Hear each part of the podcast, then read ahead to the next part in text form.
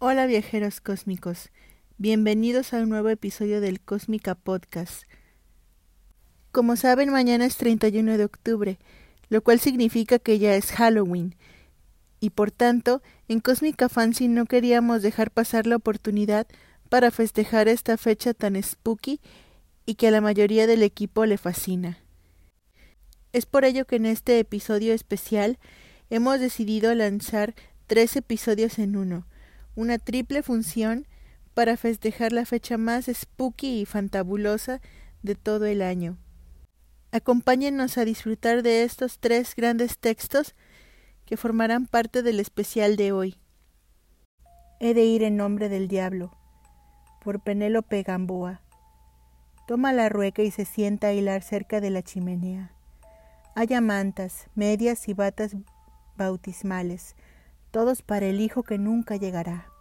Es incapaz de concebir, es lo que las ancianas del pueblo llaman una media mujer. Su esposo se acerca y le acaricia el cuello, ansioso por ir a la cama. Suspira profundamente. No desea cumplir con los deberes maritales, pero una buena esposa siempre debe estar dispuesta. Más tarde, en la madrugada, sueña que visita a la reina de las hadas, que es una liebre corriendo por las tierras altas, que vuela por los aires y ve países de los cuales nunca ha escuchado hablar. En el día, estos sueños se transforman en visiones vívidas. No hay mucho que la esposa de un campesino pueda hacer durante el día. Mientras él ara los campos de su laird, hace pan, ordeña a las cabras del corral que ha llamado Titania y Oberón, los reyes de las hadas, hilar e hilar cerca de la chimenea. Como no sabe leer ni escribir, imagina historias fantásticas en las cuales los animales hablan y las personas no. En ocasiones, imagina que son las otras manos que acarician su cuerpo sobre del camisón de dormir. Su esposo nada sabe de esto. Para él, ella es tan solo una mujer callada. No sabe desde cuándo el animal la observa, un macho cabrío salvaje que la sigue por los caminos cuando va a recoger hierbas. Quizás quiere un poco de heno del establo, quizás quiere ser domesticado. Lo deja seguirla. No está de más un poco de compañía durante el día. Una noche se despierta y lo encuentra frente a la ventana mirándola con sus ojos negros. El animal se da la vuelta y echa a correr hacia la iglesia del pueblo. Sin saber bien por qué, se pone sus zapatos y lo sigue. Su esposo no se da cuenta de nada, tiene el sueño pesado. Entra en la iglesia y encuentra al macho cabrío en el altar, el mismo lugar en donde el sacerdote santifica el cuerpo de Cristo. He estado observándote, Isobel. La voz del macho cabrío la saca una sonrisa. Es exactamente como la ha imaginado en sus fantasías. No deberías estar en el altar, es un lugar sagrado. Hace mucho tiempo fui un ángel. Dios me tenía en muy alta estima. Pero caíste, y ahora eres tan solo un macho cabrío. El animal le da una vuelta completa al altar. Por un extremo entra en cuatro patas y por el otro sale en dos. Ahora es un hombre alto y atractivo, vestido de negro y con pezuñas bifurcadas en lugar de pies. Puedo darte lo que desees. Firma mi libro y te daré un hijo. Las palabras del hombre la hacen reír. El diablo nada conoce de sus deseos. Supone que desea un hijo porque es mujer infértil. No quiero un hijo, diablillo tonto. ¿Qué deseas entonces? Dímelo y yo te lo daré. Quiero visitar el país de las hadas. Quiero convertirme en liebre. Quiero volar por los aires y ver las tierras que hay más allá de Escocia. Todo eso tendrás y más. Frente al libro se da cuenta que puede escribir. La pluma se desliza sobre el papel y forma las líneas de su nombre como si una fuerza invisible guiara su mano. El diablo pone su marca en su hombro y chupa sangre de ahí, un gesto que le excita más que cualquier caricia de su esposo. Se quita los zapatos y el camisón de dormir. Un pacto con el diablo debe ser sellado con cópula, y es la primera vez que siente el deseo en su propia piel. No piensa en su esposo, dormido en el lecho matrimonial. Piensa en el hombre bestia que la tumba en el suelo, en sus pezuñas bifurcadas y ojos negros. No le importa que su miembro sea frío y su carne también. Es un amante más atento que su esposo, y eso basta para el éxtasis. Tampoco le importa que ambos estén en una iglesia. Cosas peores se han hecho en el nombre de Dios. Su simiente helada la llena hasta lo más profundo. Acaba de recibir el bautismo infernal. Deberá besar el trasero de su Señor y renunciar a su fe cristiana, una petición que está muy dispuesta a cumplir. ¿Por qué contentarse con ser la esposa de un campesino cuando puede ser la amante del rey de las tinieblas? El diablo vuelve a tomar la forma de un macho cabrío y ella lo sigue desnuda hasta los campos verdes. El encantamiento para transformarse en liebre surte efecto bajo la luz de la luna llena. Es hora de ir a la quelarre y conocer a las demás brujas.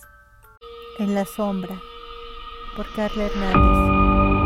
Osiris se quedó paralizado por el miedo mucho antes de cruzar aquel portal que tantas veces lo había aterrorizado de pequeño cuando acostumbraba a jugar en el patio de su casa hasta altas horas de la noche, y que había sido una fuente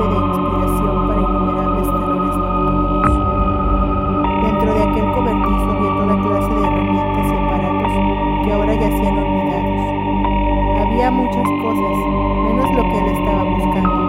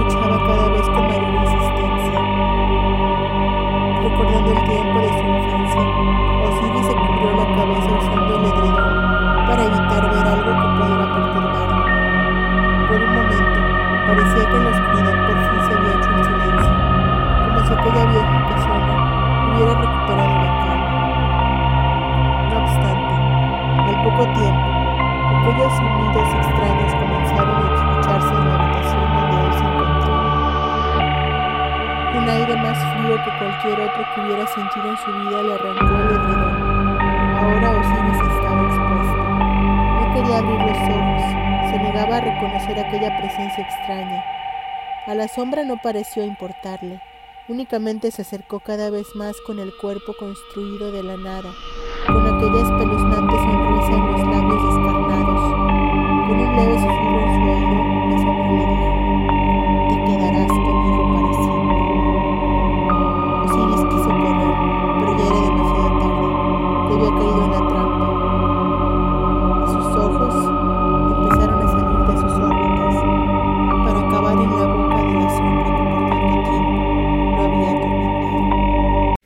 gato negro, Edgar Allan Poe. No espero ni pido que alguien crea en el extraño, aunque simple relato que me dispongo a escribir. Loco estaría si lo esperara. Cuando mis sentidos rechazan su propia evidencia.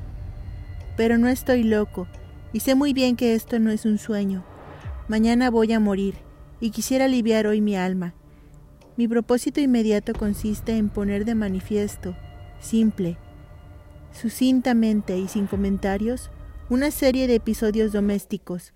Las consecuencias de esos episodios me han aterrorizado, me han torturado y por fin me han destruido. Pero no intentaré explicarlos. Si para mí han sido horribles, para otros resultarán menos espantosos que barrocos. Más adelante, tal vez, aparecerá alguien cuya inteligencia reduzca mis fantasmas a lugares comunes.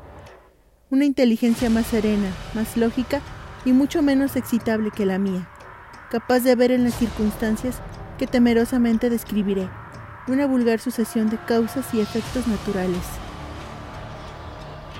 Desde la infancia me destaqué por la docilidad y la bondad de mi carácter. La ternura que abrigaba mi corazón era tan grande que llegaba a convertirme en objeto de burla para mis compañeros. Me gustaban especialmente los animales, y mis padres me permitían tener una gran variedad. Pasaba a su lado la mayor parte del tiempo, y jamás me sentía más feliz que cuando les daba de comer o los acariciaba. Este rasgo de mi carácter creció conmigo, y, cuando llegué a la virilidad, se convirtió en una de mis principales fuentes de placer. Aquellos que alguna vez han experimentado cariño hacia un perro fiel y sagaz no necesitan que me molesten explicarles la naturaleza o la intensidad de la retribución que recibía. Hay algo en el generoso y abnegado amor de un animal que llega directamente al corazón de aquel que con frecuencia ha probado la falsa amistad y la frágil fidelidad del hombre. Me casé joven y tuve la alegría de que mi esposa compartiera mis preferencias. Al observar mi gusto por los animales domésticos, no perdí oportunidad de procurarme los más agradables de entre ellos. Teníamos pájaros, peces de colores, un hermoso perro, conejos, un monito y un gato. Este último era un animal de notable tamaño y hermosura, completamente negro y de una sagacidad asombrosa. Al referirse a su inteligencia, mi mujer, que en el fondo era no poco supersticiosa, Aludía con frecuencia a la antigua creencia popular de que todos los gatos negros son brujas metamorfoseadas. No quiero decir que lo creyera seriamente, y solo menciono la cosa porque acabo de recordarla. Plutón, tal era el nombre del gato, se había convertido en mi favorito y mi camarada. Solo yo le daba de comer, y él me seguía por todas partes en casa. Me costaba mucho impedir que anduviera tras de mí en la calle. Nuestra amistad duró así varios años, en el curso de los cuales, enrojezco al confesarlo, mi temperamento y mi carácter se alteraron radicalmente por culpa del demonio. Intemperancia. Día a día me fui volviendo más melancólico, irritable e indiferente hacia los sentimientos ajenos. Llegué incluso a hablar descomedidamente a mi mujer y terminé por infligirle violencias personales. Mis favoritos, claro está, sintieron igualmente el cambio de mi carácter. No solo los descuidaba, sino que llegué a hacerles daño. Hacia Plutón, sin embargo, conservé suficiente consideración como para abstenerme de maltratarlo, cosa que hacía con los conejos, el mono y hasta el perro cuando, por casualidad o movidos por el afecto, se cruzaban en mi camino. Mi enfermedad, empero, se agravaba. Pues, ¿qué enfermedad es comparable al alcohol?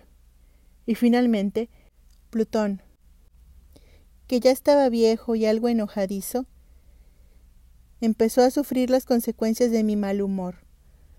Una noche en que volví a casa, completamente embriagado, después de una de mis correrías por la ciudad, me pareció que el gato evitaba mi presencia.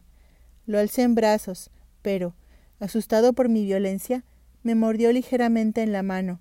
Al punto se apoderó de mí una furia demoníaca y ya no supe lo que hacía.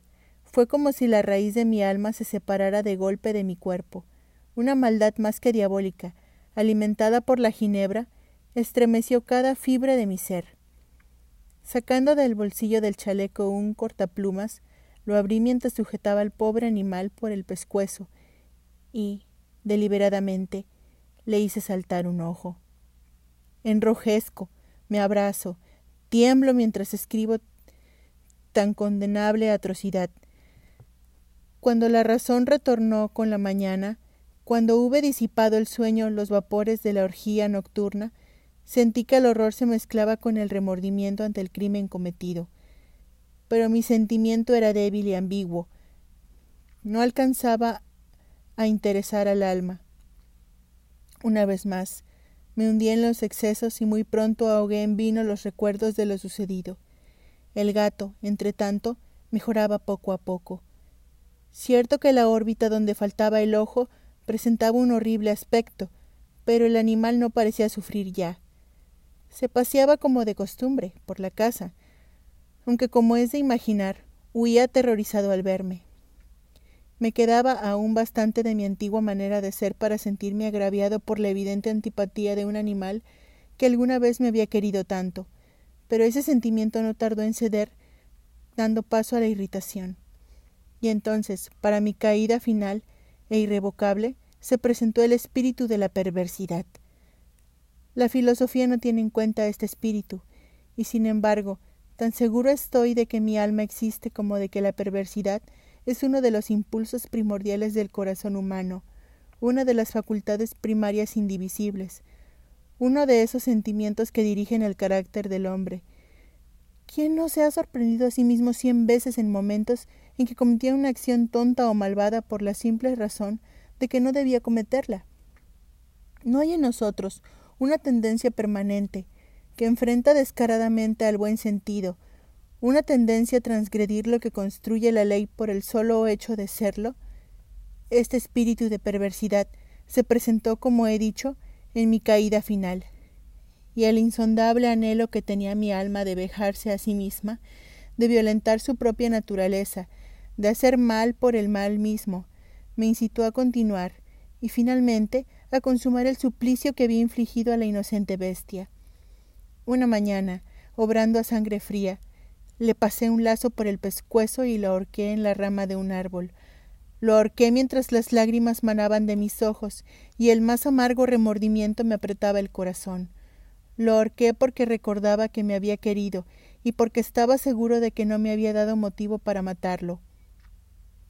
Lo ahorqué porque sabía que al hacerlo cometía un pecado, un pecado mortal que comprometería mi alma hasta llevarla, si ello fuera posible, más allá del alcance de la infinita misericordia del Dios más misericordioso y más terrible.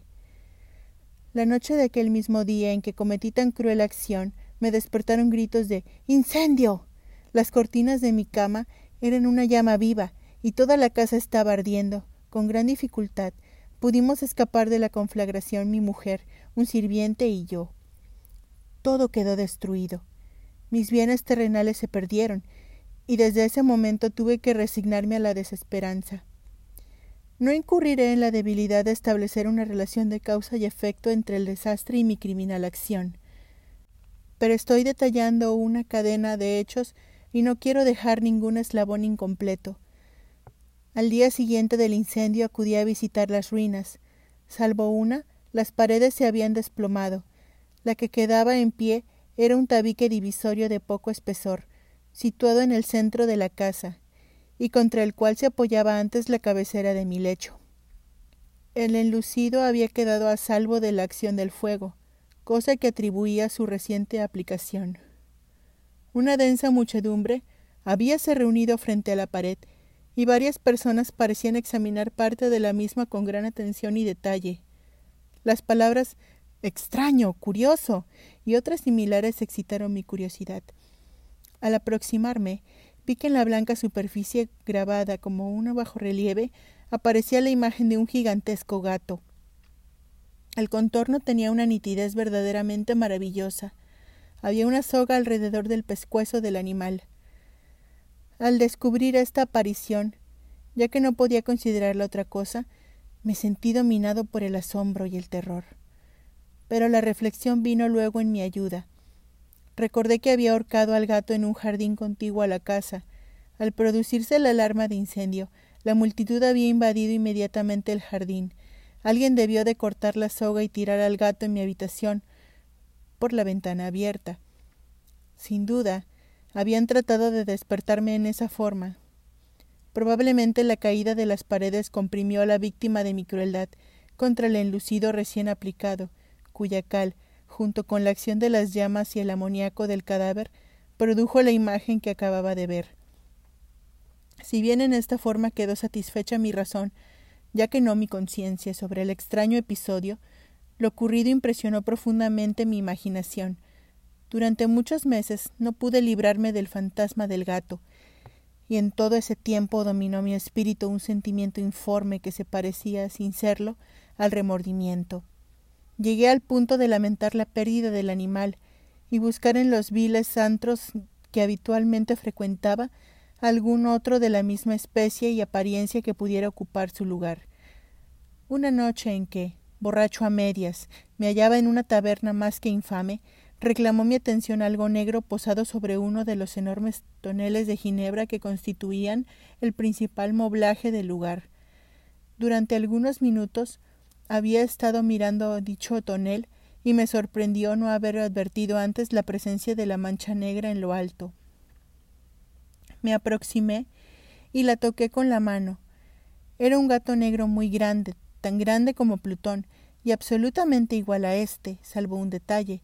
Plutón no tenía el menor pelo blanco en el cuerpo, mientras este gato mostraba una vasta, aunque indefinida mancha blanca que le cubría casi todo el pecho. Al sentirse acariciado, se enderezó prontamente ronroneando con fuerza. Se frontó contra mi mano y pareció encantado de mis atenciones. Acababa, pues, de encontrar el animal que precisamente andaba buscando. De inmediato propuse su compra al tabernero, que me contestó que el animal no era suyo, y que jamás lo había visto antes ni sabía nada de él. Continué acariciando al gato, y cuando me disponía a volver a casa, el animal pareció dispuesto a acompañarme. Le permití que lo hiciera, deteniéndome una y otra vez para inclinarme y acariciarlo. Cuando estuvo en casa, se acostumbró a ella de inmediato y se convirtió en el gran favorito de mi mujer. Por mi parte, pronto sentí nacer en mí una antipatía hacia aquel animal. Era exactamente lo contrario de lo que había anticipado, pero sin que pueda decir cómo ni por qué, su marcado cariño por mí me disgustaba y me fatigaba. Gradualmente, el sentimiento de disgusto y fatiga creció hasta alcanzar la amargura del odio. Evitaba encontrarme con el animal. Un resto de vergüenza y el recuerdo de mi crueldad de antaño me vedaban maltratarlo. Durante algunas semanas me abstuve de pegarle o de hacerlo víctima de cualquier violencia, pero gradualmente, muy gradualmente, llegué a mirarlo con inexpresable odio y a huir en silencio de su detestable presencia, como si fuera una emanación de la peste. Lo que sin duda contribuyó a aumentar mi odio fue descubrir, a la mañana siguiente de haberlo traído a casa, que aquel gato, igual que Plutón, era tuerto. Esta circunstancia fue precisamente la que lo hizo más grato a mi mujer, quien, como ya dije, poseía en alto grado esos sentimientos humanitarios que alguna vez habían sido mi rasgo distintivo y la fuente de mis placeres más simples y más puros. El cariño del gato por mí parecía aumentar en el mismo grado que mi aversión.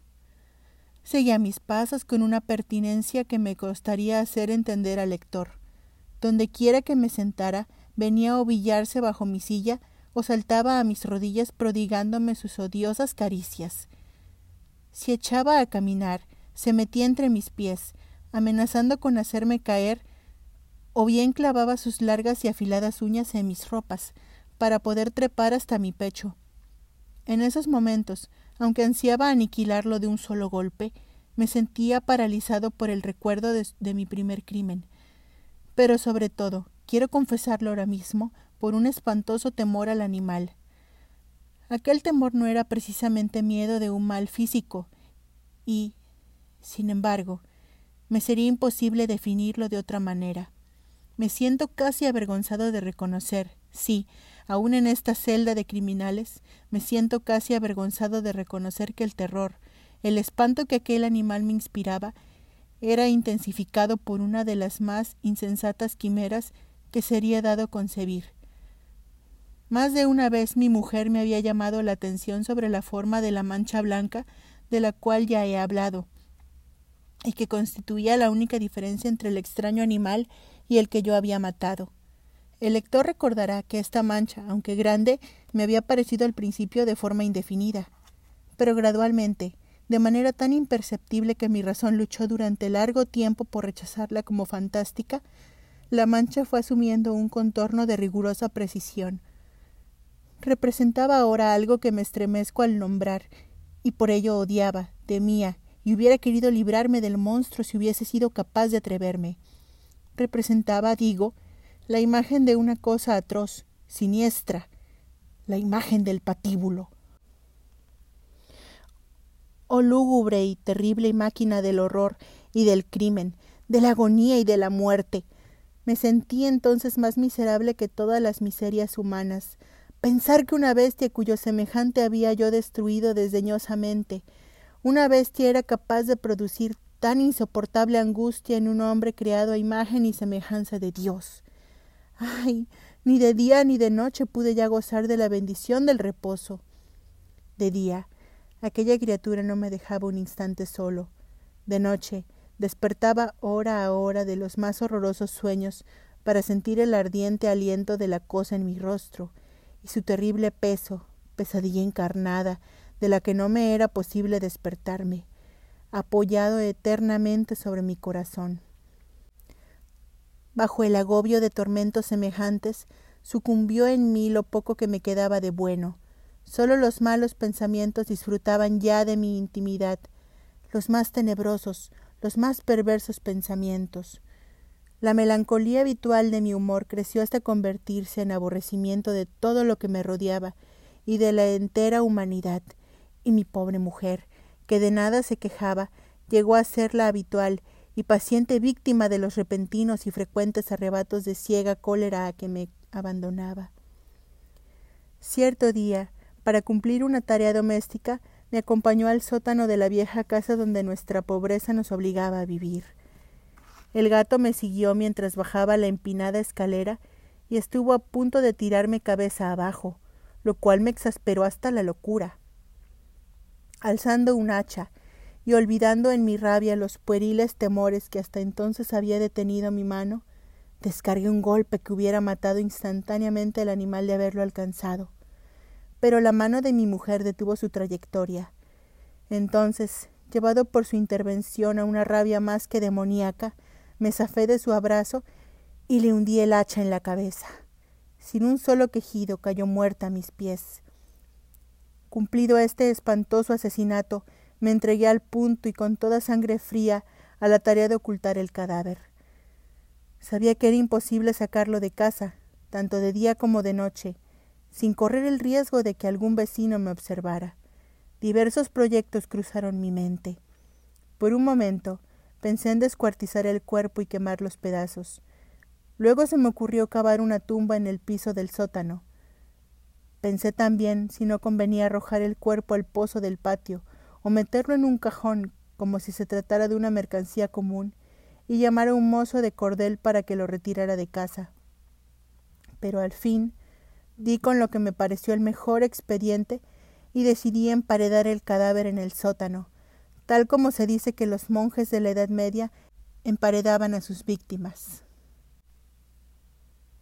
El sótano se adaptaba bien a este propósito. Sus muros eran de material poco resistente y estaban recién revocados con un mortero ordinario que la humedad de la atmósfera no había dejado endurecer. Además, en una de las paredes se veía la saliencia de una falsa chimenea, la cual había sido rellenada y tratada de manera semejante al resto del sótano.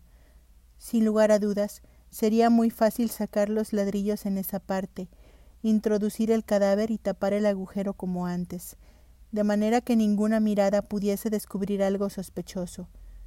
No me equivocaba en mis cálculos. Fácilmente saqué los ladrillos con ayuda de una palanca y, luego de colocar cuidadosamente el cuerpo contra la pared interna, lo mantuve en esa posición mientras aplicaba de nuevo la mampostería en su forma original. Después de procurarme argamasa, arena y cerda, preparé un enlucido que no se distinguía del anterior, y revoqué cuidadosamente el nuevo enladrillado. Concluida la tarea, me sentí seguro de que todo estaba bien. La pared no mostraba la menor señal de haber sido tocada.